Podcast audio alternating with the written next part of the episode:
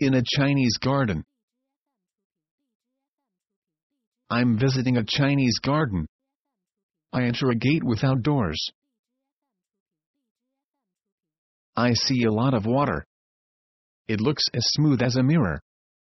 I can see things in it. I'm glad for water to drink. I see trees. They stand tall and give shade. I'm glad for trees to rest under on a sunny day. I see a huge rock. The rock looks so strong. It will not move or fall down. I'm glad I'm strong now too. The Chinese garden is beautiful and peaceful. I'll remember it whenever I see water, rocks, and trees.